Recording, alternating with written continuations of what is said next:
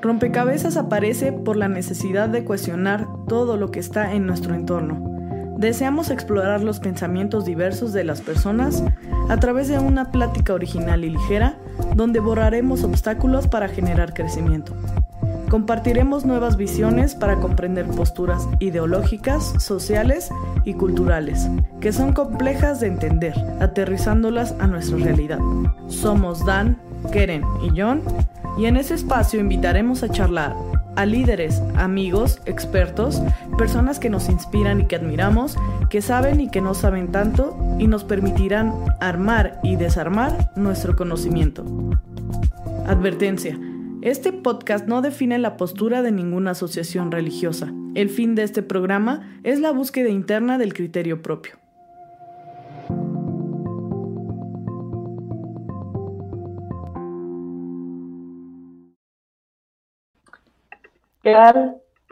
Pues bienvenidos nuevamente a De Cabezas. Hoy estamos este, pues muy felices de poder estar otro martes ya eh, con otro nuevo tema y con otro nuevo invitado. Y el día de hoy también está aquí nuestros conductores, Dan y John. pues los saludo primero a John. ¿Cómo estás, John? Bien, un poquito enfermo, pero todo bien, gracias a Dios. ¿Qué tal? ¿Cómo están ustedes? Pues aquí bien, bien. Igual aquí tenemos a, a este a Dan. ¿Cómo estás, Dan? Muy bien, pues ya aquí contento también de poder interactuar en este nuevo rompecabezas. Bienvenidos todos. Y bueno, pues quédense y compartan.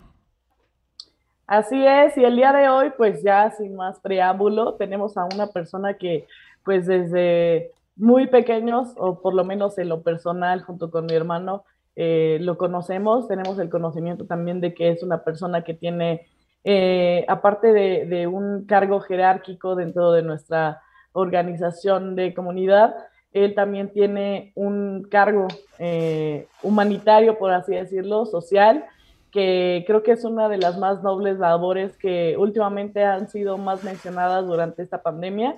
Y él es un médico y él también pues eh, decidimos invitarlo porque creemos que tiene mucho que aportar al rompecabezas del día de hoy y pues él es, el, para nosotros es hermano, pero también pues lo consideramos amigo con, con todo el respeto que se merece. Eh, él es el ministro Roberto López. ¿Cómo está?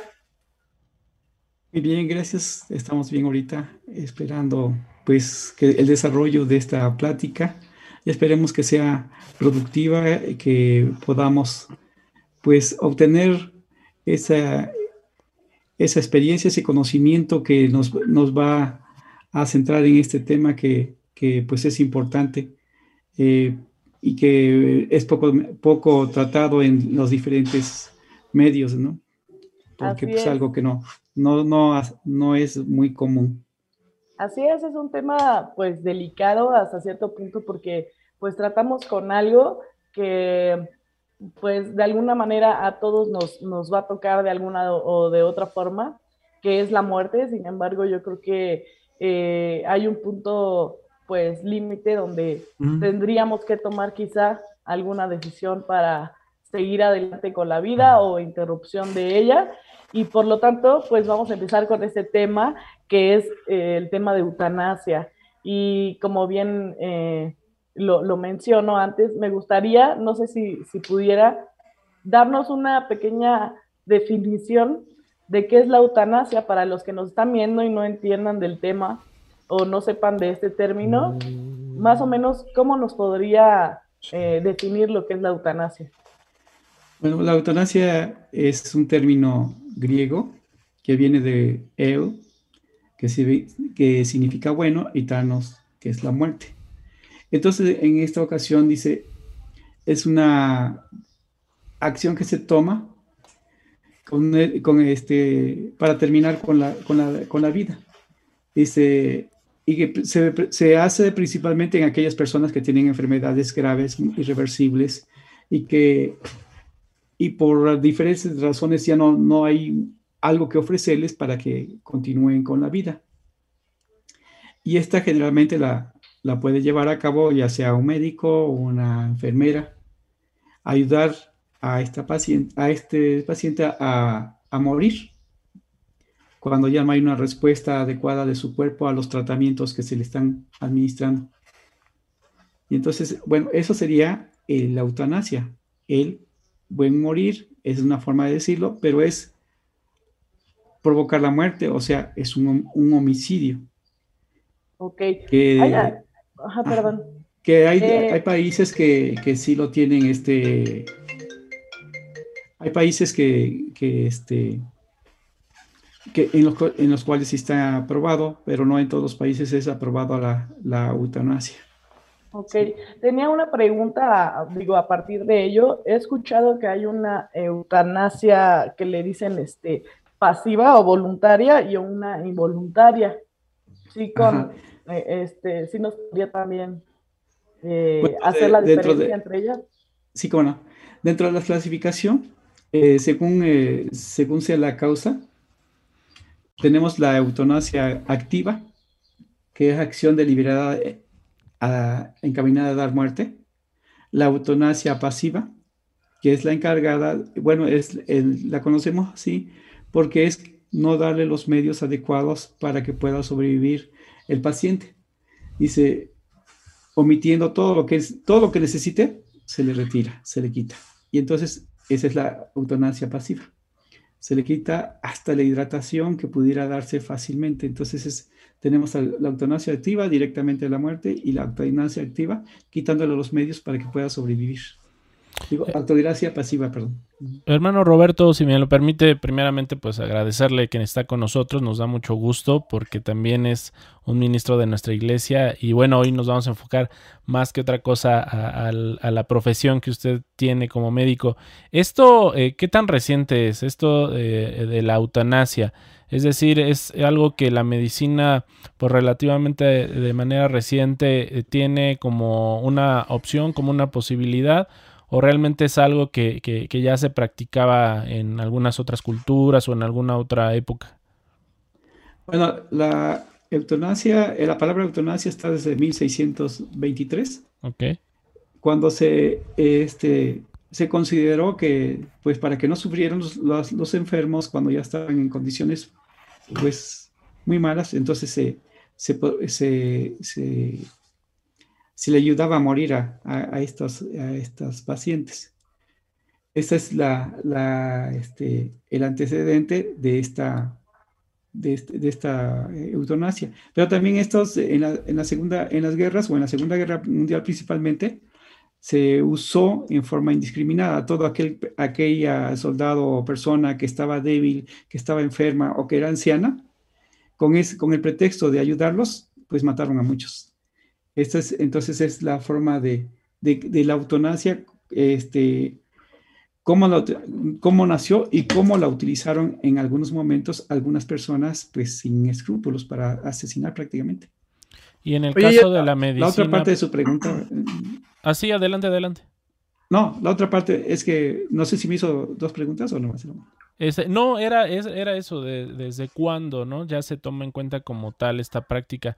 Y creo que ya lo contestó. Y más bien ahorita tenía otra pregunta, iba en el sentido de que la eutanasia es con la finalidad eh, de que, en este caso, hablando de la medicina, el paciente deje de sufrir o hay algo, hay otro propósito que en este caso tendría dentro de la medicina.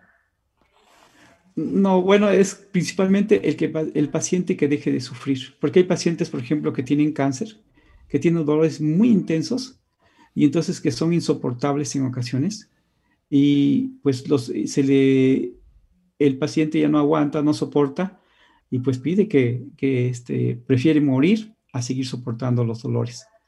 Son eh, algunos padecimientos que ya están en fase terminal, los de cáncer, los de que tengan insuficiencia cardíaca y que no hay forma de revertirlo, insuficiencia renal o insuficiencia del hígado, todas esas que son ya enfermedades terminales y, con, y que no pueden ya este, hacer nada por el paciente, entonces a veces ellos eh, son los que los mismos pacientes piden porque están sufriendo.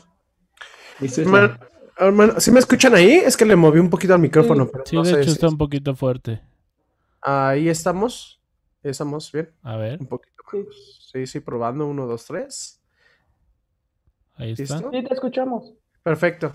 Pero saludarlo este, al ministro eh, que tenía hace un rato que no lo veía y me da gusto que esté en ese programa. Me gustaría empezar antes como de arrancar, ya ahorita ya arrancaron con un poquito de, eh, sí, del concepto en, tal cual, pero me gustaría escuchar a cada uno si está en, a favor o en contra, porque también eh, a partir de lo que también digamos, va a ser hacia la perspectiva que uno personalmente eh, quiere llevar el tema. Entonces, a mí me gustaría también preguntarles, ¿están a favor en contra? Empezamos, por ejemplo, con, con Dan. ¿Tú, Dan, personalmente estás a favor o en contra? Pues yo, eh, en el contexto en el que nos encontramos, en el país donde vivimos, en las circunstancias en las que estamos, yo, yo, no, yo no podría estar a favor. Siento que no es eh, algo, bueno, primeramente, pues según yo tengo entendido, no es algo así como tal aprobado. Y este, y, también creo que finalmente eh, la cuestión eh, de, de, lo que uno padece a final de cuentas, pues es consecuencia de lo que uno mismo decide en su vida, la, la forma de vida que lleva, la, las circunstancias que, que, generalmente, digo generalmente, uno, por ejemplo, de cómo se alimenta, de, de qué alimentación lleva, ¿no? Como para poder prevenir o no eh, a enfermedades que son eh, terminales o que en un momento dado hoy vemos, ¿no? Como se dice ahorita acerca del, del cáncer. Yo personalmente eh, digo, a lo mejor, y seguramente me faltan muchos elementos más para poder hablar de, una perspectiva más amplia, y para eso este programa, pero yo de inicio, pues diría no. Ok, ¿y tú, Keren? Híjole, ya saben que yo soy este, bien contreras, ¿verdad? pero fuera de lo contreras, yo creo que tiene una justificación.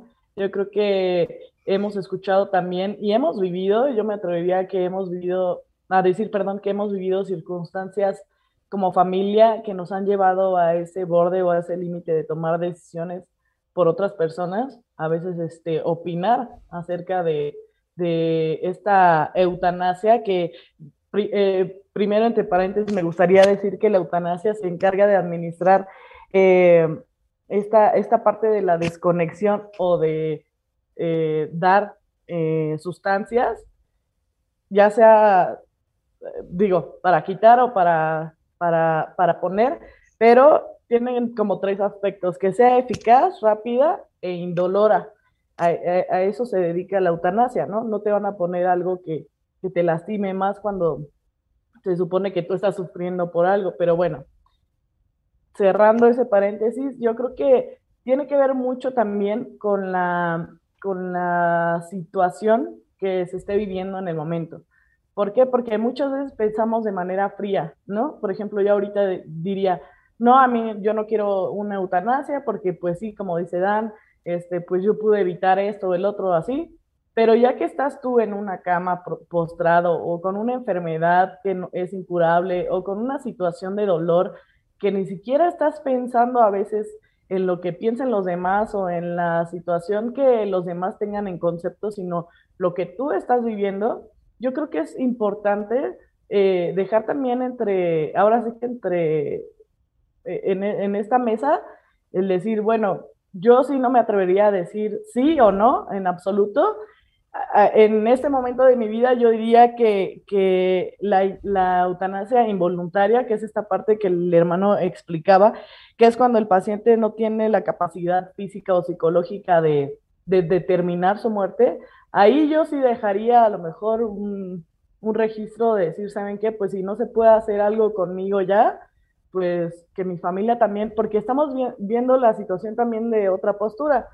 No nada más es el enfermo el que está en esta situación, este, pues dolorosa, sino la persona, las personas que están cuidando, ya sea familia, amigos o conocidos, porque también es un gasto inclusive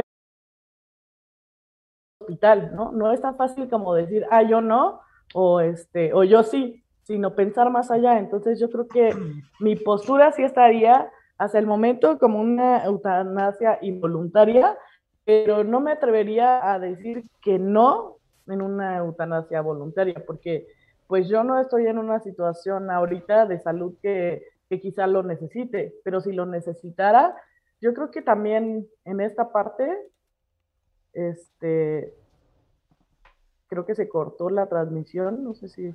No, seguimos en vivo. ¿Seguimos? Ok. Sí, sí. Este, entonces, este, pues yo, yo me atrevería a decir que es una situación eh, personal. Personal y dependiendo del momento, tú englobas en eso. Yo creo que sí. Ok. Eh, hermano Roberto, a mí me gustaría hacerle la pregunta, la misma pregunta, pero dividirla en, la cuestión de persona como doctor y en la persona como ministro. A mí me gustaría escuchar, eh, si es posible, quizá las dos sean las mismas, las mismas respuestas, pero me gustaría escuchar si usted está a favor o en contra eh, como, como doctor.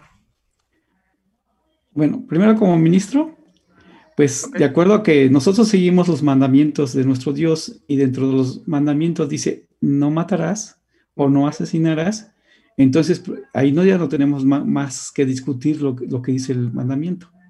Ahora, con respecto a lo, que, como, como médico, pues los médicos estamos este, más bien capacitados a, eh, para dar la vida, para dar la salud a, los pacientes para que ellos mejoren, para atenderlos.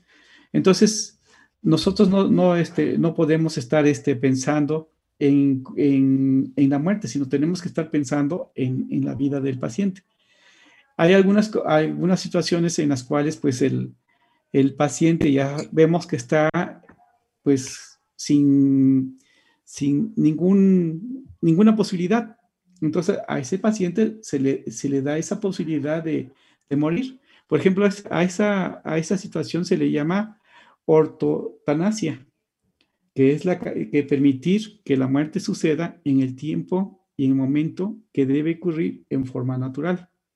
Pero esto no quiere decir que no se le dé todo lo necesario que necesita para ese momento. Su oxigenación, su hidratación, su, este, su alimentación por zona nasogástrica, y cuando digo respiración, no es que se tenga que entubar, simplemente se le da lo que necesite para estar tranquilo, para que no sufra dolores, pero que la muerte llegue cuando, le, cuando, ya, va, cuando ya es natural, cuando le va a tocar. Ese, es, ese, ese sería pues también este, pues eh, una postura. Además de que en el, en el en este, tenemos un código, dice, el, y el código de ética y de ontología Dentología de médica señala en el artículo 27 que el médico tiene la obligación de, la, de, mejor, de dar la curación o mejoría a todos aquellos pacientes con los que trate. trate. También dice que todo, todo lo necesario para darle bienestar. Y, él no debe, y si no debemos hacer es eh, acciones diagnósticas terapéuticas sin, sin esperanza, inútiles o obstinadas. O sea, que ya cuando vemos que nada de lo que podamos hacer va a funcionar, entonces ya no tenemos que hacerlo. Simplemente, como decía ahí, dejar ya de su evolución natural. Porque si encontramos pacientes que, que, ya no hay, no hay nada que hacerle más que esperar cuando que terminen y ya. Es lo que, eso es lo que podríamos hacer. Eso es de acuerdo al código de ética que se tiene. Y además, este, aún en los lugares donde se permite la eutanasia, hay un comité de expertos, de neurólogos, medicina interna, y son un equipo que van a decidir qué se va a hacer y si se puede practicar la eutanasia. Eso no nomás es que el médico decida y ya, el médico tratante, sino que tiene que ser aprobado por ese comité para que pueda determinar qué se, va, qué, se va a hacer con, con ese paciente.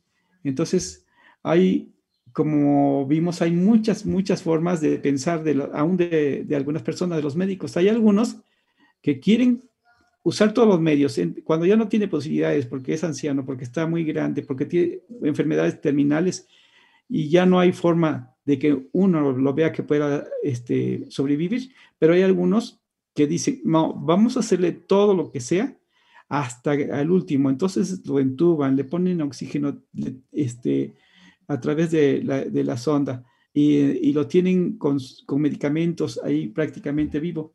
Entonces, esto también es otra, otra forma eh, de, pensar de los médicos, pero esto, esto es con, este, se le llama distanasia. y ah, entonces, esa es la distanasia y la, este, este, tenemos otro término que es distan, esta es distanasia, a distanasia quiere decir lo contrario, que no se le hace nada. Entonces, pudiéndole darle, o sea, lo, mínimo a un paciente, pues que cuando menos esté tranquilo, esté en paz y darle hidratación, este, su alimentación por sonda, que no es, no es, hay cosas que se le llaman proporcionados y desproporcionados. Proporcionados es darle lo, que necesita, nada más. Desproporcionado es cuando ya queremos hacer cosas que ya no, ya no de todas maneras no va a vivir. Entonces, de entubarlo, darle este, pues, este, soluciones o medicamentos que lo mantengan, que esté funcionando el corazón. Entonces, eso ya no es, eso es este, ese otro término de distanasia que, que no, no este, bueno, que es exagerado. Y el contrario a distanasia es el que no permite ningún, este, que se le haga nada al paciente. Entonces, en esos dos, pues, este, pues son dos extremos que no, que, bueno, no aconsejan que se haga. En cambio, sí, este, no, se aconseja que se haga la ortotanasia, que ese es darle lo que necesite, darle eh, de tal manera que se sienta tranquilo, que no tenga dolores y ya, y, así mantener al paciente. Y técnicamente no, no lo sé, es una pregunta. Eh, la adistanasia no es casi una, una eutanasia. No, no técnicamente es casi lo mismo porque estás dejando o estás intentando este pues no dar los recursos. Entonces, pareciera eh, una eutanasia porque es una eutanasia en este caso este activa. Ajá, bueno, aquí no están diciendo, aquí, bueno, lo que leí dice que esta prácticamente está más cerca del homicidio porque no le está dando lo que necesita. Entonces, como dices, puede ser ya una eutanasia, porque la eutanasia es un homicidio.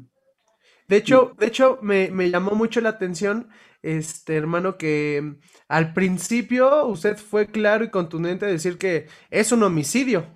Entonces, este, me llamó mucho la atención y me gustaría que, que en particular nos dijera por, por qué cree usted que es un homicidio. Porque cualquiera que mata a una persona es un homicidio. A la eutanasia le llaman este, homicidio, homicidio piadoso.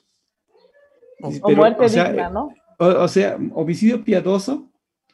Bueno, es que, es que la, la, muerte digna sería que yo pueda morir tranquilo, en paz. es eutanasia.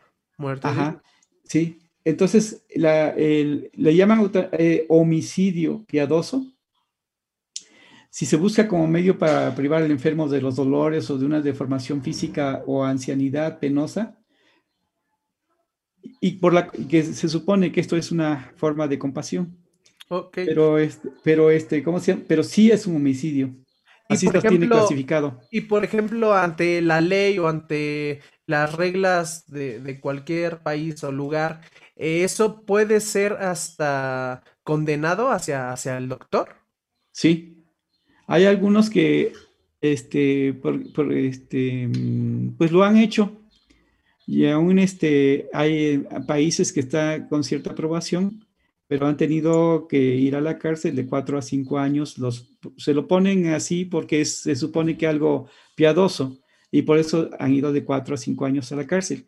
Hay países como Holanda o Bélgica, en Holanda principalmente, donde sí se toma en cuenta pues que, fue algo para favorecer al paciente y ahí sí no van a la cárcel. Pero tiene que ser aprobado por un comité ético de, este, que tienen ya asignado para, para que se pueda ser este, validado lo que hizo el médico.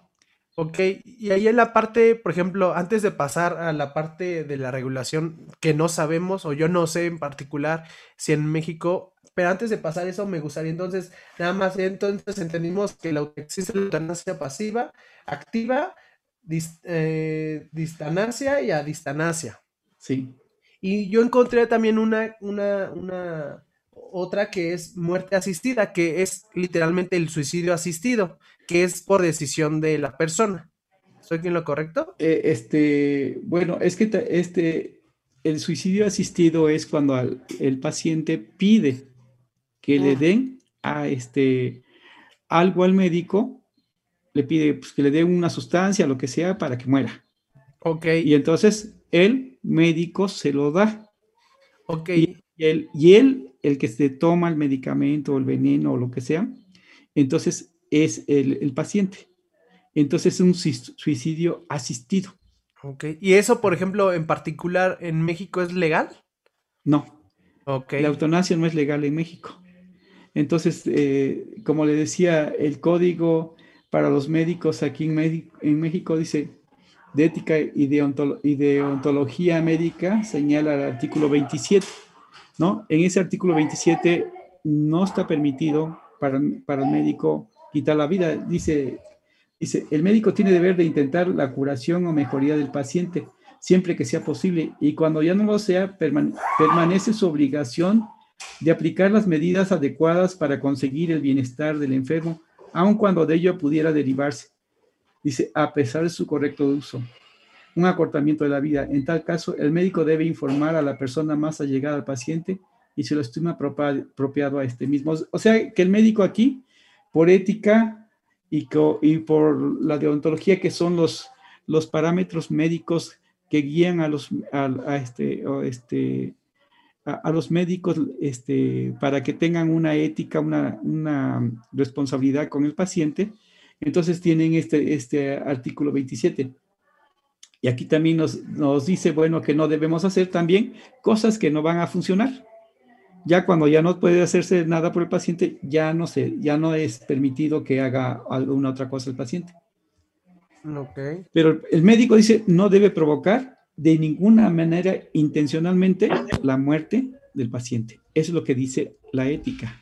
Muy bien. Ok, y aquí para hacer a lo mejor un poquito más de diferencia, yo le preguntaría, generalmente en estos países donde, donde está aprobada como tal la, eutanasia o, se ha practicado, aunque por lo que nos dice ha habido problemas eh, legales a raíz de estas situaciones, generalmente, ¿qué se usa? ¿Cómo, cómo se aplica? Es decir, ¿Hay alguna sustancia que se, le, se les inyecta? ¿Hay algo que se les este, administra para, para esa muerte, hablando de la eutanasia? Sí, sí hay, sí hay medicamentos que, que, pudieran hacerlo. Este, por ejemplo, si le dan un relajante muscular, ya no hay forma de que respire. Entonces, si dejar de respirar, pues se va a morir. Claro. Entonces, aquí los que están, este, los que toman esta decisión, pues son los enfermos incurables, los enfermos que son incurables y terminales, son los primeros candidatos a la eutanasia.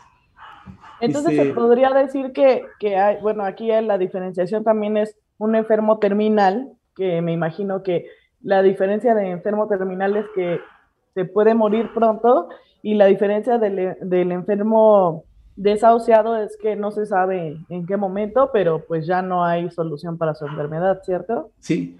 Bueno, el incurable es la imposibilidad de mejorar. O sea, ese, ese es incurable, ya no se puede curar con nada.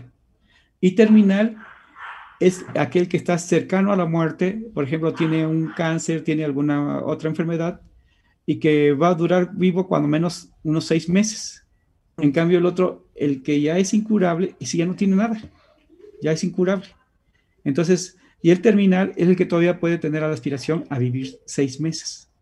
Así se clasifica. Y hay enfermos, eh, por ejemplo, que tienen un, estado vegetativo cuando sufrieron algún traumatismo cráneoencefálico y que quedan inconscientes y que hay una desconexión del cerebro con, el, con este, eh, lo que llamamos descerebrado, entonces ya ese, ese paciente está ya sin, sin posibilidad de recuperar eh, el que pueda tener control, bueno, el que pueda tener el cerebro para, para que pueda relacionarse con los demás. También este es valorado por, por varios neurólogos para dar la posibilidad de que done sus órganos. Entonces, para que lo declaren, ya este, pues con este de, este de estado vegetativo persistente. Entonces, cuando, cuando ya hay caída de celebración, queda estado vegetativo persistente, lo tienen que valorar dos neurocirujanos, dos o tres neurocirujanos. O sea, es un comité ético de cada hospital que hace que, que, se, que ya después de la aprobación de ellos, entonces ya digan, donamos los órganos, porque ya se certificó la muerte cerebral. Eso es para cerciorarse, ¿no? Que, que, realmente hay una muerte cerebral, no que nada más uno una sola persona lo diga, sino que varios este, lo, lo confirmen, por así decirlo.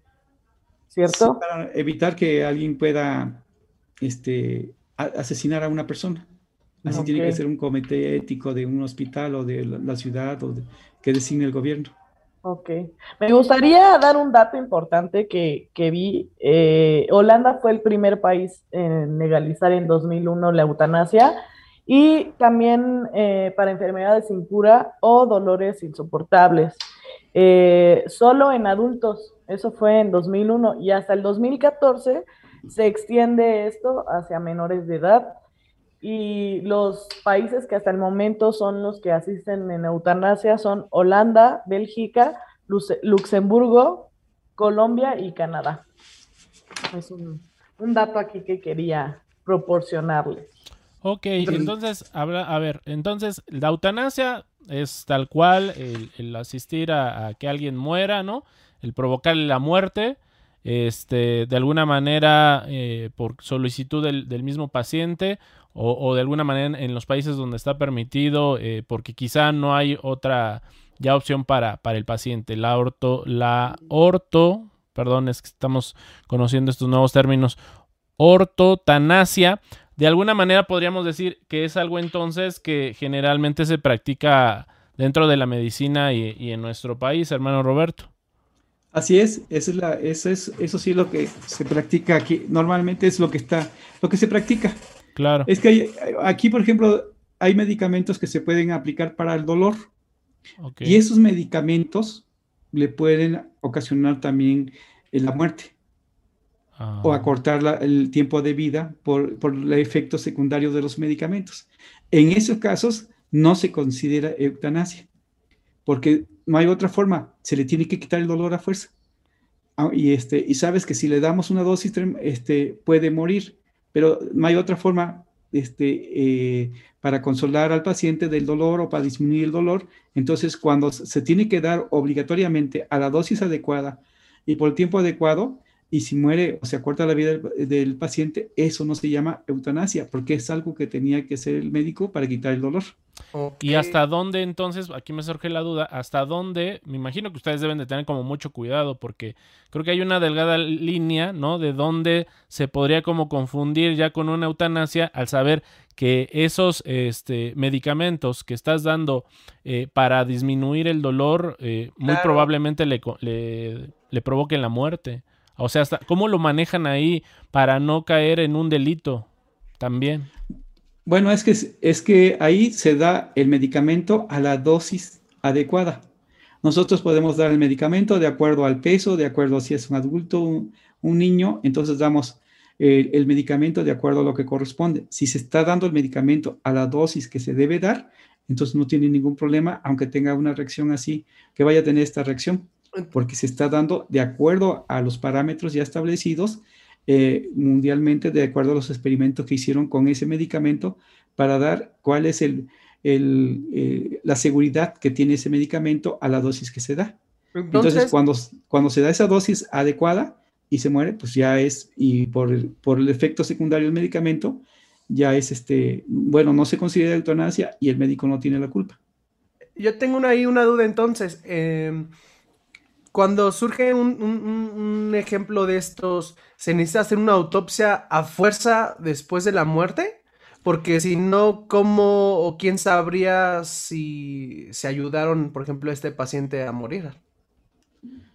bueno, eh, eh, es que cuando hay alguna duda de, algún, de, un asesinato, pues a todos se les debe, se les debe hacer la autopsia. Cualquier duda que diga, pues, duda de que fue este una muerte natural, entonces se le hace la autopsia y ve qué fue lo que pasó. Aquí en este caso tendría, este, sería, bueno, ya está comprobado que tiene una enfermedad terminal o, este, sin, y ya no tiene ninguna posibilidad. Entonces, a la hora que, este, si hicieran la autopsia, ya no, este, van a encontrar el medicamento. Claro. Eh, que se le dio, también ahí se pudiera medir, ¿no? Pero casi siempre, como son enfermos ya, que ya no sé, ya, están en la última fase, son incurables, entonces, pues prácticamente no le van a hacer la, la autopsia, porque ya de antemano tiene una historia clínica y en esa historia clínica ya se registró cómo está este, este paciente, cómo ha evolucionado y como, como ya tiene su historia clínica, entonces ahí ya se basan también el comité ético de, de cada hospital o de cada este, asociación para que determine esto sí fue por el medicamento, esto no fue. Porque ahí pueden saber, bueno, es que los, ya, ya nosotros tenemos que saber ya cuáles son los efectos secundarios que va a producir un medicamento. Y dentro de esos efectos secundarios son los que vamos a encontrar que se puede producir en un, en un, este, en un enfermo. Cuando se les da este, el, el, como le digo, el tratamiento aquí con analgésicos que son muy potentes, entonces, al hablar de esos analgésicos potentes, pues puede causarle la muerte, pero no se tendría que hacer así la autopsia. La autopsia solamente cuando se tenga la sospecha de que hubo este, pues, un asesinato o una negligencia médica porque le dio dosis exageradas. Eso también es, este, se puede comprobar en, en laboratorio, pero tenemos el antecedente del paciente, cómo estaba el paciente antes y, y cómo, y, por, y cómo murió así en forma brusca. Ok, ah, Dan, tenías una pregunta, si no quería... Sí, me imagino que, que, es muy similar también este antecedente, ¿no? Es tomado en cuenta, supongo, para poder determinar cuando una persona tiene que ser lo que comúnmente se dice desconectada. Es decir, que su vida ya nada más está dependiendo de, de, de algún aparato, por llamarlo a lo mejor muy burdamente, perdón. Este, pero, pero me imagino que también para poder ya dejarle de, asistir a través de algún aparato que le mantiene con vida. Supongo que también en, relación al, al, antecedente clínico es cuando ya se determina que se deba desconectar o, o, solo cuando se le da ya el diagnóstico de que, ya tiene una muerte, este, me parece que le llaman clínica o algo así como un estado vegetativo o, en qué se, basan para poder decir, bueno, pues ya se tendría que desconectar de, de los aparatos. Bueno, cuando el paciente ya no tiene por él mismo la capacidad de respirar, que ya está, no está funcionando bien su corazón y lo mantienes con medicamento y que sabes que solamente el aparato lo mantiene este, ventilando, porque se ve como si estuviera respirando, por pero es por el aparato, ¿sí? por el ventilador, que hace los movimientos. Entonces, si ya vistes que no tiene eh, ya ninguna esperanza y solo se mantiene por el ventilador, y por los medicamentos que le das, entonces ya se les dice a los pacientes, ah, digo a los familiares de los pacientes, y ellos dicen, bueno, pues ya, ya él ya no tiene vida, ya está, nomás está funcionando su corazón y eso porque lo estamos este, eh, ventilando y prácticamente es artificial ya la vida que tiene. Entonces ahí también se determina y se decide, bueno, ya que es que desconectarlo y se muere enseguida, porque ya estaba pues prácticamente ya estaba muerto, nada más mantenía por el aparato. Y eso, como le decía, eso tampoco es eutanasia. Simplemente es dejarlo ya, este, ya, ya, ya, este, morir. Porque ya, ya, prácticamente está muerto. Ok. Y, y yo, yo, yo tenía mi duda, a ver si la puedo formular bien, porque estoy tratando de, de formularla bien porque ya es en la parte, ah, hacia la parte religiosa. Usted estaba hablando y nos estaba comentando que en la parte doctrinal, bueno, nosotros en, la comunidad en la que asistimos, pues llevamos mandamientos, ¿verdad? En los cuales, pues la vida es lo primero y es lo que, por lo que luchamos. Eh, entonces me gustaría, eh, a ver si puedo hacer esta pregunta que es, si entonces por el entendido que la vida es lo mejor en la parte religiosa y es lo que debe siempre el ser humano o los médicos siempre deben de estar eh, eh, atacando, ¿verdad? Entonces, en este caso, cuando lo conectan a las máquinas y quieren hacer que dure un poquito más, o cuando queremos extender la vida del ser humano, ¿no cree que también, eh, pues es un poco, ya, es un tema como controversial en cuestión de que, pues si, por ejemplo, voy a poner un ejemplo, si una persona se sabe que ya tiene cáncer, ¿verdad? Y con medicinas tú vas a intentar eh, ayudarlo a, a que dure un cierto tiempo. Entonces, eso ya no es algo natural ¿Sí me explico? Entonces, cuando tú dejas de, darle medicamentos eso, pues parecía eh, una, muerte asistida, porque mm, tú estás ayudando que esa persona o, fallezca, o mi pregunta, a ver si la, puedo como reformular, es, en la parte religiosa, ¿qué tan bien o mal está el que tú quieras extenderle la vida con aparatos a las personas? ¿Qué tan bien o mal está? Bueno, en la parte religiosa, pues que nos que nos diga Dios así de algo que haya pasado de que se extienda con bueno, antes no habían estos aparatos. Claro. Con lo que entonces y como dice Dios, que nadie da la vida o que o, o que, que él hace la llaga y él la cura, él da la vida y quita la vida. Entonces, eh, eso ya sería una, como muchas, muchas este, eh, de las causas por la, de la que no es aceptar la eutanasia es precisamente por la, este, las religiones que dicen que el hombre no tiene la capacidad para decidir si alguien va a vivir o alguien va, a morir. Eh, cuando, cuando estuvo más fuerte el cristianismo fue que impulsó toda esta forma de pensar y como la mayoría, pues de alguna manera tienen eh, una relación con Dios de diferentes, en las diferentes religiones, los, los médicos, pues también no, no se atrevían a, a, estar contradiciendo y entonces ellos saben que pues hay, hay cosas que sí se pueden hacer. Por ejemplo, hay, hay personas que se entuban porque tuvieron algún problema respiratorio o tienen algo y que sabemos que en dos o tres días que están asistidos, pero ya después se les quita eh, este, se, le quita la oxigenación así artificial y ellos ya pueden este, recuperarse. Y entonces ya sabe qué pacientes se pueden recuperar y qué pacientes no se pueden recuperar de este, cuando tienen estos problemas, eh, por, ya sea por neumonía, ya sea por algún accidente, ya sea por este, una herida. Entonces todos ellos pues sí se entuban, pero se van a recuperar y se recuperan al 100% y viven varios años. Ahora, lo que no está e, es, cuando ya viene un, un, paciente que ya no tiene posibilidades, que ya está eh, pues con una neumonía complicada o una o, o, cuando ya el cáncer ha avanzado mucho o cuando tiene ya una el corazón ya no tiene posibilidad de que con algún medicamento pueda funcionar bien entonces, esos son los extremos en los que ya ves que ya, ya, está, ya no hay forma de ayudarlo. Ya empiezan a fallar todos los, este, los, órganos, los sistemas del cuerpo. Entonces, tú nomás estás luchando, falla, uno, falla el otro, pero así ya no, ya no, este, ya no tienes ninguna posibilidad de, de, de, que vuelva esta persona. Entonces, esos son los, los, este, los criterios que tenían que, que, que tener para, para este, determinar si se, si se desentuba o no a un paciente sabiendo que va a morir y o se entuba sabiendo que va a morir, pero cuando se, pero ahí no es que se esté prolongando la vida, sino se está dando una asistencia.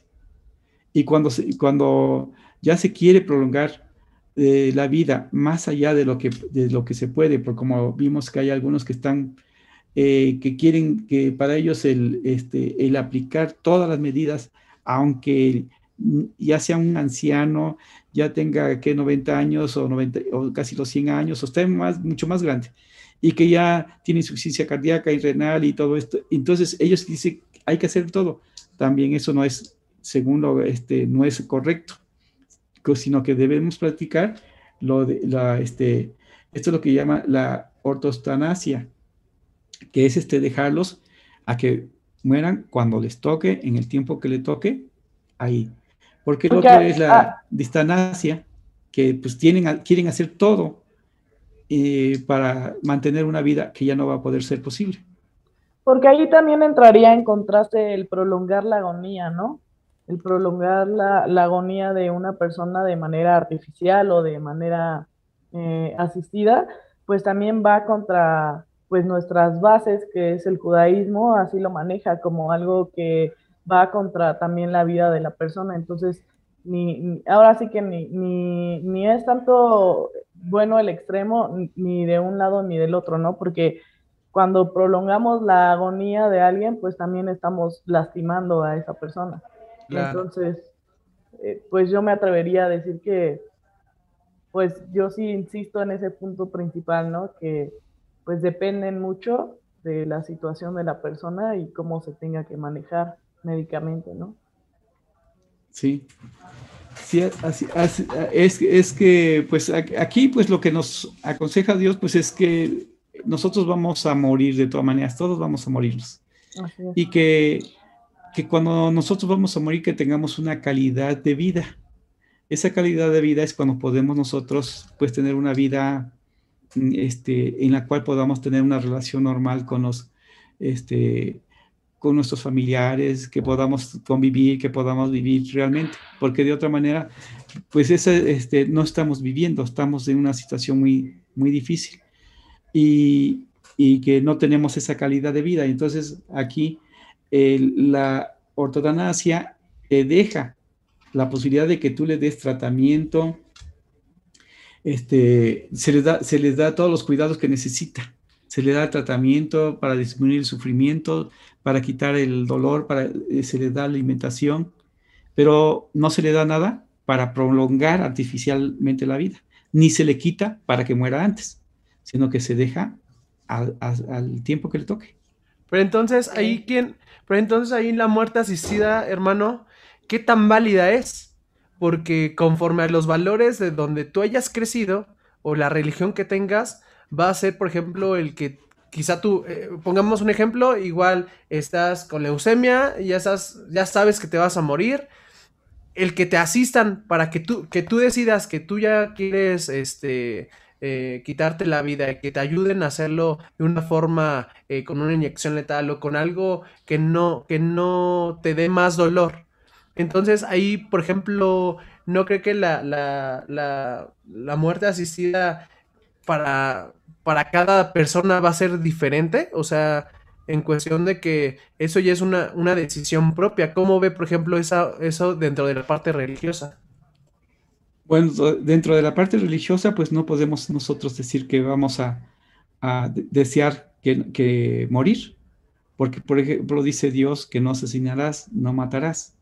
No, no, pero, pero yo, yo lo pregunto más porque ya en una realidad, en, en la parte bonita, hermano, yo creo que es, pues sí, no, no es bueno quitarnos o suicidarnos. Eso es un hecho. Y de hecho, Dios yo creo que aborrece mucho las personas que lo hacen. De hecho, en el judaísmo, las personas que se suicidan, yo tengo entendido que las ponen hasta en los extremos de las bardas de los, de los panteones porque es una falta hacia Dios. Pero en un caso, en un caso real, en un caso vivencial que nosotros hemos lamentablemente visto a gente eh, que está en agonía y que de verdad dicen, yo ya no puedo más, me duele, ¿no? Por ejemplo, en el caso, hablamos muchas veces del cáncer como, ya es un tema tan cotidiano, es un tema tan normal que ya está para con nosotros que alguien sabes que tiene cáncer, ah, tiene cáncer, ya no nos sorprende. Pero si de verdad tú conocieras una persona el cual te está diciendo, me duelen los huesos, me duele, lloro, no puedo más, de verdad, solo esas personas saben si ya desean o no vivir. Entonces, por esto es mi pregunta. Ya en, una, en, la práctica, ¿no cree que mm, eh, es muy egoísta decir al otro, no, no, no lo hagas? Bueno, es que me estás preguntando desde la parte de este religiosa de la Biblia. Ajá, sí, por eso. Entonces, eh, en, por ejemplo, a este, como este, Saúl, él pidió que lo mataran. Pero no es una, pero el hecho de que pidas que te maten no es, no es, este, fue una eutanasia ahí porque le, dijo al, que, este, al que pasaba que lo terminara de matar. Entonces, pero es, eh, en la Biblia no encontramos otro, más que esos dos casos, dos casos de Abimael y, este, Saúl, en los cuales ellos pidieron que los, los terminaran de matar. Eh, lo que nos dice pues nuestro Dios que pues que nosotros, se, pues, según como seamos, vamos a tener también una muerte que, que, no va a ser este, una muerte que desagradable, como dice, como dice Isaías 57, ¿no? Que Él nos llama cuando estamos sufriendo mucho, cuando ya estamos eh, en agonía o cuando estamos, este, pues mal. Si quieres le doy el texto para, porque se, me olvidó. Nada más, si me permiten, mientras el hermano encuentra el texto, eh, ahorita decías algo, Jonathan, digo, eh, pareciera que es parte del tema, pero, pero también creo que, necesita como su propio foro esto del oh. suicidio, porque tú decías, ¿no? Este, que si hay alguien que, que, condene eh, que alguien se suicide, yo no, yo no lo comparto, porque finalmente quien se suicida generalmente no está en sus cabales, o sea, no es como que tú digas, ay, este, yo estoy sano y ya no quiero vivir y porque no me interesa la vida, como que estés en, tus cinco sentidos y te la quitas. No, generalmente son circunstancias que hay alrededor que, que, llevan a las personas a quitarse la vida porque ya están, a, mi parecer, fuera de, de, sus eh, cabales. Ya, ya perdieron como que este, por ahí la conciencia de lo que es la misma vida. Hay quizá una depresión, no sé, muchas posibilidades pero ahí, bueno, yo no, yo no diría así como que, ay, este, ya condenados. Pero ese es un tema aparte. Y en relación. te gustaría. Y en relación a lo que es el, este, a lo que estabas comentando, este, tú dices egoísmo, hablas de egoísmo, este, de, en el sentido de que tú digas, bueno, ok, yo, yo estoy en una fase terminal, estoy sufriendo mucho, quiero que me quiten la vida. ¿Ni no es egoísmo el decirle a alguien que te la quite? Pregunto yo. Finalmente también es, una, una, situación egoísta porque quieres que alguien te asista. En todo caso, entonces, ¿por qué no te la quitas tú mismo, no? Justamente porque, por eso... estás consciente de que, de que no es algo que realmente pues uno se atreva así como que de buenas a primeras pues yo, a hacer. Yo creo que también depende mucho, Dan, ahí me quisiera meter porque dices, no es algo que, se lo puedes dejar a otra persona, pero hay personas que ya no se pueden mover de la cama. Exactamente. es algo que no pueden hacer por sí mismos, porque yo creo que si pudieran lo harían sin necesidad de pedirle a otra persona. Eso es por un lado. Yo no digo que lo harían, ¿eh? No es así como que lo haría yo si pudiera no creo. No, es que de hecho por eso ahí está la vertiente del suicidio, de, del suicidio de la muerte asistida. Es a donde voy yo. Existen los casos. Por eso es, a, donde voy yo. Me gustaría mencionar que también hay países que tienen esa tolerancia a suicidio asistido, que, es otra parte de, que tocabas tú, que sí tiene que ver hasta culturalmente. Yo creo que sí tiene que ver hasta culturalmente y mucho eh, geográficamente, qué es lo que pasa también con estos países, eh, en donde siempre y cuando no sea por razones personales o económicas, se les da ese suicidio asistido, que es Suiza, Suiza perdón, Corea del Sur, Albania, Japón y Alemania. En Estados Unidos hay algunos este, estados en que está permitido esto, ya, ya sea por, este, eh, por una situación legal. Entonces yo creo que las opiniones aquí van divididas y sí tiene que ver con un tema muy aparte también el, la parte del suicidio, porque pues una cosa es el suicidio como tal, que tú agarras un arma o te vas y te estrellas con un carro, o sea, eso ya es otra situación diferente a lo que estamos viendo con un suicidio asistido o una eutanasia, porque yo creo que si tú tuvieras la fuerza ni siquiera estaría en la mesa decir si está bien o está mal, sino la persona lo haría, ¿no? porque al final es una decisión de cada persona. Pero estamos hablando de una eutanasia porque es una situación en la que tú a lo mejor no tienes ni la fuerza o la capacidad psicológica o física para realizarlo, pero lo pudiste poner por escrito cuando estabas bien, quizás. Sí, claro. cuando pero, pero, ahí es donde yo digo, o sea, si hablamos de egoísmo, pues estás mostrando egoísta porque como tú no puedes, ya lo dijiste, por una cuestión psicológica o porque estás imposibilitado este, físicamente, al final, al final es egoísmo porque quieres que alguien más lo haga porque tú no puedes o no te atreves, hablando de cuando puedes, pero a lo mejor por, por una cuestión psicológica, como, como tú dices, pues no te atreves a, a realizarlo. O sea, yo creo pues, que sí es un tema. más bien no, porque al final cuando tú estás en un hospital, también a lo mejor nos puede sacar también más de la duda el hermano Roberto. Eh, cuando es en cuestión de interrupción legal del embarazo o cuando es en cuestión que estamos hablando ahorita de, de este suicidio asistido, los médicos pueden firmar si lo quieren hacer o no. Pero pues también está esta parte legal que no porque trabajes en una parte de gobierno, este, acá dices que no y en privado dices que sí sino que en todas tú estás obligado a decir que no, es no en todas partes, afuera o adentro de gobierno o en privado. Igual yo creo que en esta situación, si hubiera una situación legal en nuestro país que, legalizara la eutanasia, yo creo que volvieran a, volvieran, perdón, volverían a, puntualizar en, eso, en esos aspectos, en donde el médico que está asistiendo no, no tenga problema moral en realizarlo. Así es, por ejemplo, eh, todos los médicos, a, ningún médico lo pueden obligar a que haga un legrado, por ejemplo. ¿Por qué? Porque yo, por de acuerdo a mis valores o a los principios que yo tengo, para mí es un asesinato. Entonces yo no lo puedo hacer. Entonces, por eso soy, aunque trabaje yo en el, eh, en cualquier organismo del gobierno o cualquier hospital del gobierno, por conciencia no me pueden obligar a que yo este, participe. Tampoco me pueden obligar a que yo ayude eh, o practique la eutanasia. Entonces, ¿por qué? Porque hay libertad de conciencia. Habrá alguien, algún médico que sí lo pueda hacer, pero hay médicos que dicen, no, no lo voy a hacer. ¿Por qué? Por, hay libertad de conciencia. Es lo así se llama el, el término que utilizan. El término. Ajá. Bueno, ¿qué les parece? Ajá, perdón. Bueno, aquí hay algo, lo que le iba a leer es también algo que dice nuestro Dios, que cuando ya estamos sufriendo mucho, entonces Él nos recoge. Entonces aquí estamos viendo que ahí, ves que hay, hay pacientes que ya están, ya no soportan el dolor, ya están sufriendo mucho, y dice Dios así, dice, perece el justo y no hay quien pare mientes, y los píos son recogidos y no hay quien entienda que delante de la aflicción es recogido el justo entra en la paz y descansará en sus lechos todos los que andan delante de Dios.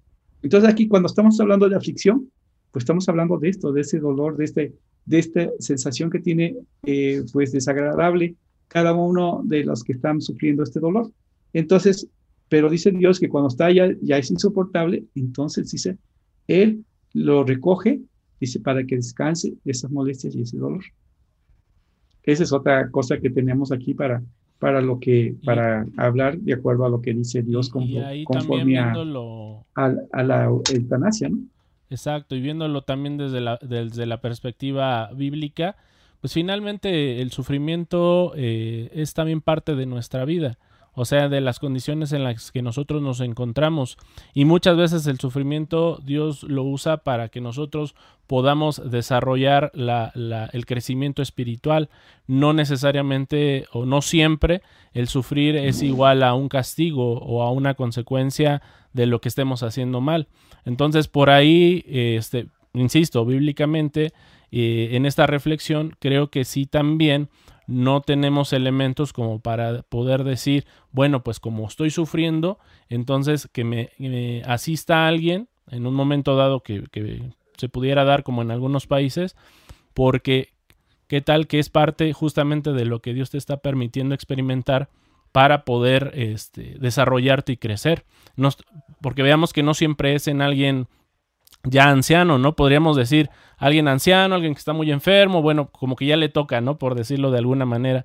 Pero a lo mejor un joven, un, un, un, adulto. Se está hablando de la eutanasia como en una situación donde la persona ya está en una Sí, pero partimos de la eutanasia justamente porque se está diciendo, porque se sufre, o sea, tú estás sufriendo y pides el que ya te quiten la vida.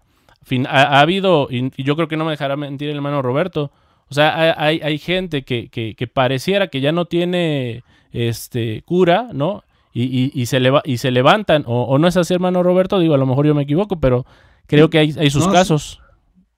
Así es, porque nosotros, por ejemplo, cuando estaba en el hospital, decíamos, eh, bueno, este se va a morir. Y a otros llegaba y decíamos, pues este no tiene, no veíamos razón para que se muriera. Y después de un tiempo que estaba en el hospital, resulta que, que nosotros pensábamos que se iba a morir, sale bien. Y el otro que, que se veía saludable, se murió. Entonces así me pasó en, algunas ocasiones en los hospitales, que decía, yo, yo me quedaba, yo ese pensamiento lo, lo tenía yo, bueno, nosotros estamos pensando que este ya va a morir porque llegó en pésimas condiciones y sin embargo, pues vivió. O sea que hay, hay este, pacientes que hasta se asombran los médicos, digo, ¿cómo es posible que viva? ¿No? Y como, como ya vimos con el sufrimiento, dice Dios, si tú estás sufriendo mucho, te recoge. Tenemos el, el, ejemplo de Job, de Job, que estaba sufriendo muchísimo por, la, por, este, por esa enfermedad que le, le causaron, y este, hasta le dijo su esposa, bendice a Dios y muérete. Pues ha de haber sido algo terrible lo que estaba padeciendo, ¿no? Porque para que le diga eso, entonces, porque él, según lo que, según lo que el relato, pues estaba sufriendo bastante Job, y sin embargo, él dijo, eh, le, dio la, le dio la razón a Dios y soportó todo lo que estaba sufriendo en ese momento. Aunque él pues, no, no, este, no estaba amenazado su vida, su vida, pero soportar es, ese, ese sufrimiento que tenía, ese dolor que pues, pues él deseaba la muerte, pero pues este, en, sus pensamientos, cuando nosotros estamos sufriendo y tenemos mucho dolor o tenemos alguna molestia, decimos, ay, ya quisiera morirme, pero, pero es una expresión cuando sientes muchas molestias, mucho dolor. Y aquí Job, pues soportó todo y pues le dio la razón a, Dios. Su mujer le dijo que, que ya este, mejor se, le diera gracias a Dios y, morirse. Claro. Y, creo que ahí está el claro ejemplo, o sea, de, lo podríamos ver en esa perspectiva, o sea, la perspectiva de alguien que, que quiere la eutanasia o la va a aplicar en su momento, ¿no? Este, a lo mejor es como esta perspectiva de esta mujer. Para mí es que pues, ya no hay solución, está sufriendo tanto, pues que se muera. Y se lo dijo, como bien dice el hermano, o sea, a su esposo Job. Sin embargo, Dios tenía otros planes y al final lo hizo salir adelante. Y es ahí donde está el riesgo. O sea, viéndolo bíblicamente también, porque es parte del tema. O sea, es el riesgo de, de, de, anteponerte a, los planes de Dios, que tú que sabes si, si, si lo va a levantar, ¿no? Pues yo creo que, insisto, para mí sí es una situación personal en cada, en cada enfermedad, porque si bien, como ustedes dicen, hay, hay situaciones en las que admirablemente o como un milagro sucede de que se levantan de las camas, también hay situaciones en las que ya eh, hay un estado a lo mejor hasta vegetativo o una situación ya más extrema de una enfermedad y pues se le tiene que dar de alguna manera eh, esta parte que decía el hermano de, de, una, de una eutanasia involuntaria o un cuidado paliativo y al final, pues yo creo que tiene que ver mucho con, con cada, con cada ser humano. Sin embargo, yo creo que también eh, depende mucho de, del lugar en donde tú te encuentres, ¿no? Y la, la situación. Vuelvo al punto que yo decía al principio. A lo mejor lo podría decir como tú, ¿no? Ahorita, ¿sabes que No, este, yo creo que no y bla, bla, bla. Pero al final, si tú te encuentras en una situación así, yo creo que cambia mucho la perspectiva. Eh, cuando tú lo estás viviendo en carne propia. Entonces, eh, yo ahí sigo en mi postura y qué bueno porque recuerden que en rompecabezas cada quien tiene que tener su, su identidad, su, su, pensamiento y no por eso dejamos de ser, ¿verdad? Simplemente eh, yo creo que hay que respetar también los puntos de vista de cada persona y pues bueno, ¿qué les parece para ya ir cerrando? Porque como siempre es un tema muy interesante, yo creo que vamos a tener aquí a nuestro hermano ministro Roberto López muy pronto porque nos gustaría que nos siguiera platicando un poco más de, otros temas, pero me gustaría que, que leyéramos unos comentarios, ¿qué les parece, Dan? No sé si John nos puedes ayudar por ahí. No, de hecho, acabo, acabo de leer uno ahorita me acaba de, dar vuelta la cabeza es de Abraham Pérez, aquí en Facebook, que de hecho les agradecemos a todas las personas eh, que están conectando tanto en YouTube como en Facebook. Hemos tenido buena respuesta. Este, por ejemplo, aquí dice, cuando los médicos y las máquinas resucitan a los pacientes, ¿eso es asistir la vida? Porque estamos hablando del lado negativo ¿no? Eh, el, el, de la eutanasia. Qué tan natural también es cuando una persona ya está muerta, cuando sus signos ya están eh, muertos y ocupar máquinas o recursos no naturales para regresarlos a la vida. También eso es un tema como también un poco eh, padre, ¿no? ¿Cómo ven? Bueno, cuando tiene un paro cardiorrespiratorio, sin que pasen tres minutos, y se, se puede, este, por medios, este, maniobras de resucitación y aplicando entonces sí la intubación o dándole eh, oxigenación a través de esa eh, cánula.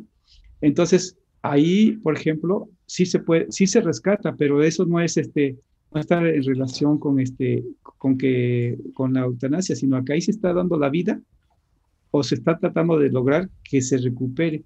Y entonces puede salir adelante de ese, de ese paro. Hay personas que sufrieron un infarto, si están cerca de un médico o de un que tenga los recursos también, tiene que estar en un hospital para utilizar los recursos, ponerle, este, entubarlo y además de entubarlo, tener el oxígeno, aplicar el oxígeno y que darle las maniobras de resucitación y luego entubarlo y, ya mantenerlo así. Y ese, esa persona se puede recuperar y, vivir después normalmente, seguir su vida normal si sale, si sale de ese infarto. Hay muchas personas que han sufrido infarto y han salido y algunas que es más grave, pero este, que han necesitado las maniobras que solamente se pueden lograr en un hospital porque tuvieron la suerte de que sucediera en un hospital ese, ese momento de infarto.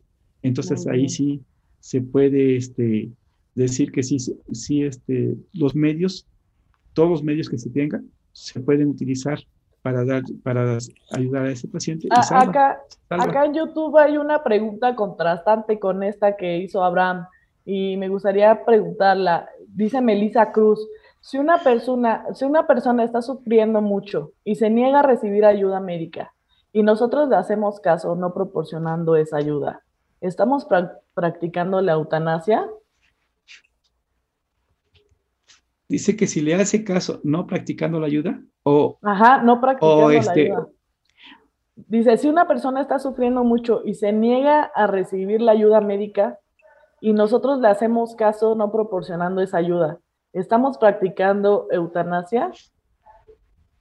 Bueno, de, si, si, un paciente dice, bueno, ya no, bueno, eh, se supone que está ya en una fase terminal de alguna enfermedad o está más bien sea incurable, entonces pues si él dice, ¿sabes qué?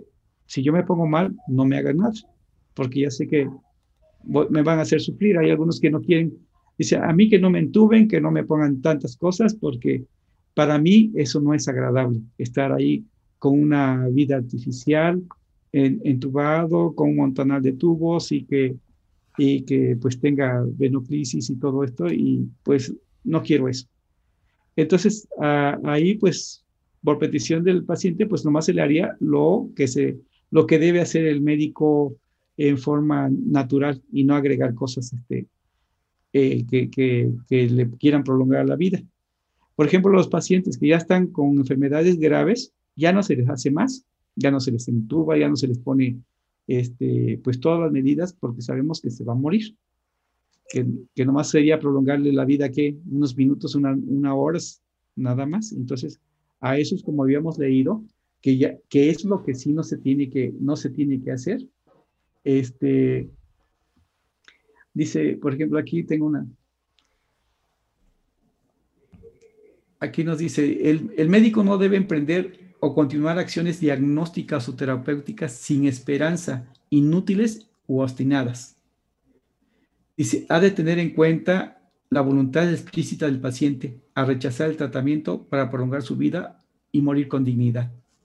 Pero es que es casi similar, ¿verdad? O sea, yo veo una línea muy delgada entre la eutanasia a, esa parte. Bueno, es que aquí es, que hay, hay, pacientes que ya por sus enfermedades, dice, este, ponerle sondas, sonda a, través de la nariz, ponerle una eh, a través de la tráquea otra. Tenerlo conectado con sus, soluciones en las venas, de los dos lados. Entonces, ellos dicen, es que yo no quiero, si ya no voy a vivir, pues ya no me hagan nada. Y también hay algunos, este, ya algunas, este, se toman algunas decisiones cuando ya está algún paciente que ya, pues, está nomás esperando que muera, ya se pone no se tiene que hacer ninguna maniobra de resucitación, porque pues no, no, va, no va a tener este, es, son medidas inútiles o obstinadas por el médico y no, el médico no puede prolongar la vida, porque no está en su, en su este, facultad de prolongar la vida. Pues un tema muy interesante, no nos gustaría despedirnos porque cada vez sale, sale más y más hilo de dónde, de dónde comentar, sin embargo, eh, me voy con, el, con un último comentario aquí en YouTube, dice Noemí Andrade, pasa vos, ciertamente Dios determina, pero para quien no padece enfermedades irreversibles, puede opinar sí o no es propicia la eutanasia. Ella lo que quiere decir es que pues solamente las personas que sufren de estas enfermedades irreversibles, pues saben si, si les gustaría o no una asistencia así, ¿verdad? Y pues no sé si les gustaría ir concluyendo. Aquí este, empezamos con, con Dan, que nos dé su conclusión sobre el tema. Sí, bueno, primero aquí, perdón a todos los que escriben, es que de repente hay muchos comentarios y preguntas. Sí, claro. Este, la verdad, pues sí, creo que ha sido un tema muy interesante. Lamentable el tiempo se nos este, acaba, pero me llama la atención que aquí escribe en Facebook eh, Dabeku Kurukri.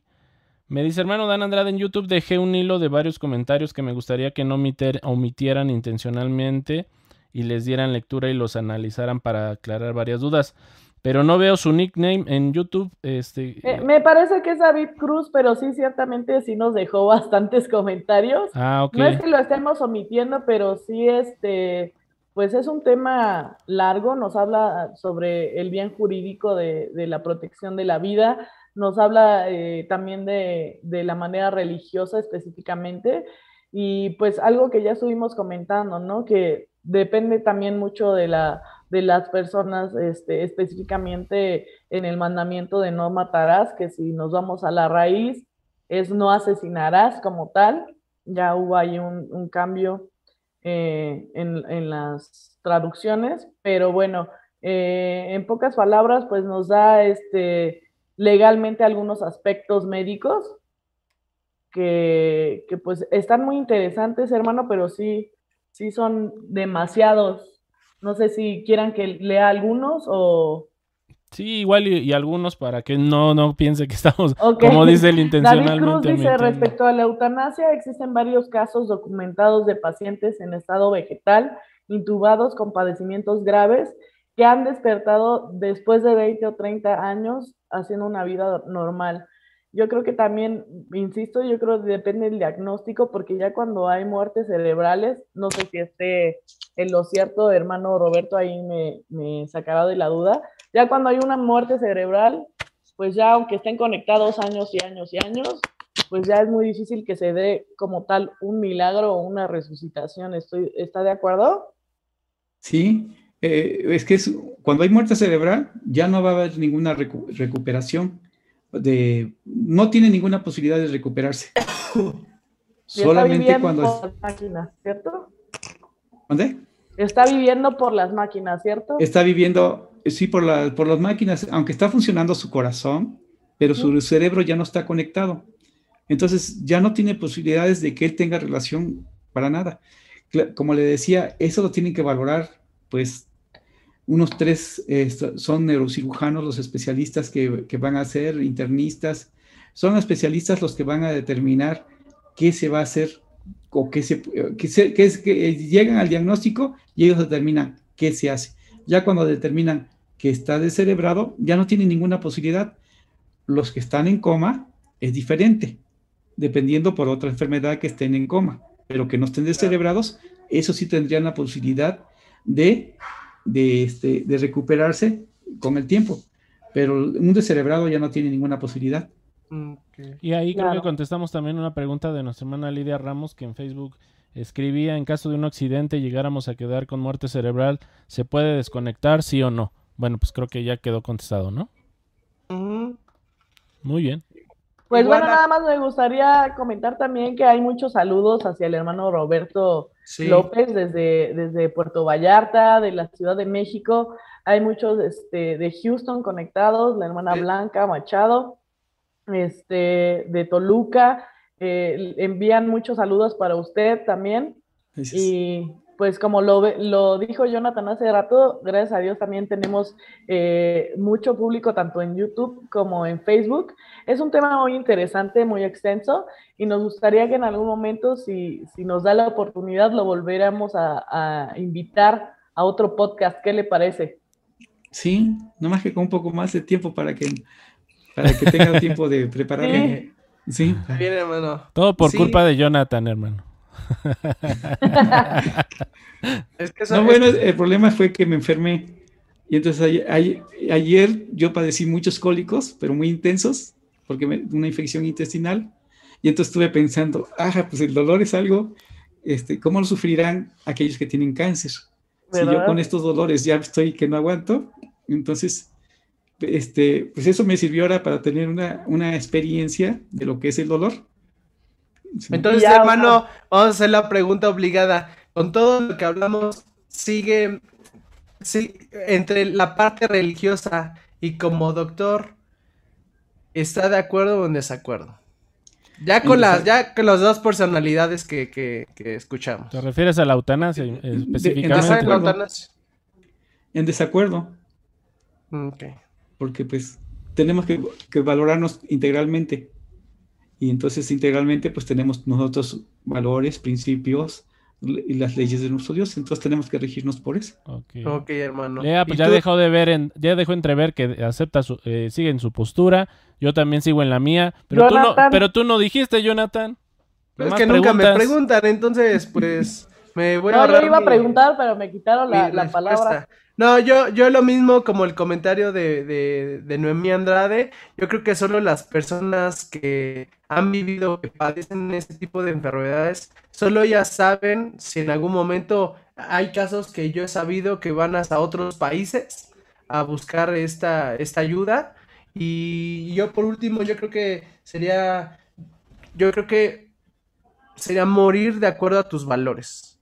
Entonces, para mí, eh, yo estoy igual que quieren en, la mitad, estoy a favor de unas cosas, otras en contra, pero sin duda alguna yo no, yo no podría, y que queda aquí en el podcast, si yo en algún momento estoy en una, en una situación muy grave, a mí, yo en lo particular, yo, yo sí me gustaría que no vivir si, si, si estoy en una, en una situación... Eh, y que lo realice Dan.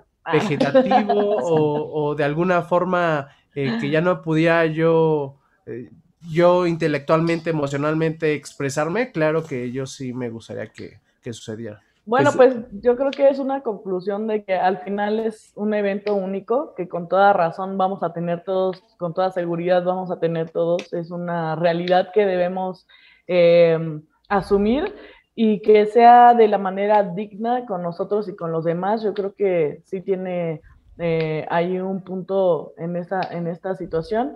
Pero sin embargo, mm, sin embargo, pues como lo dice Dan, como lo dice el hermano Roberto, también es una cuestión este, de valores y cada quien sabrá eh, en esa relación con Dios la decisión que tome.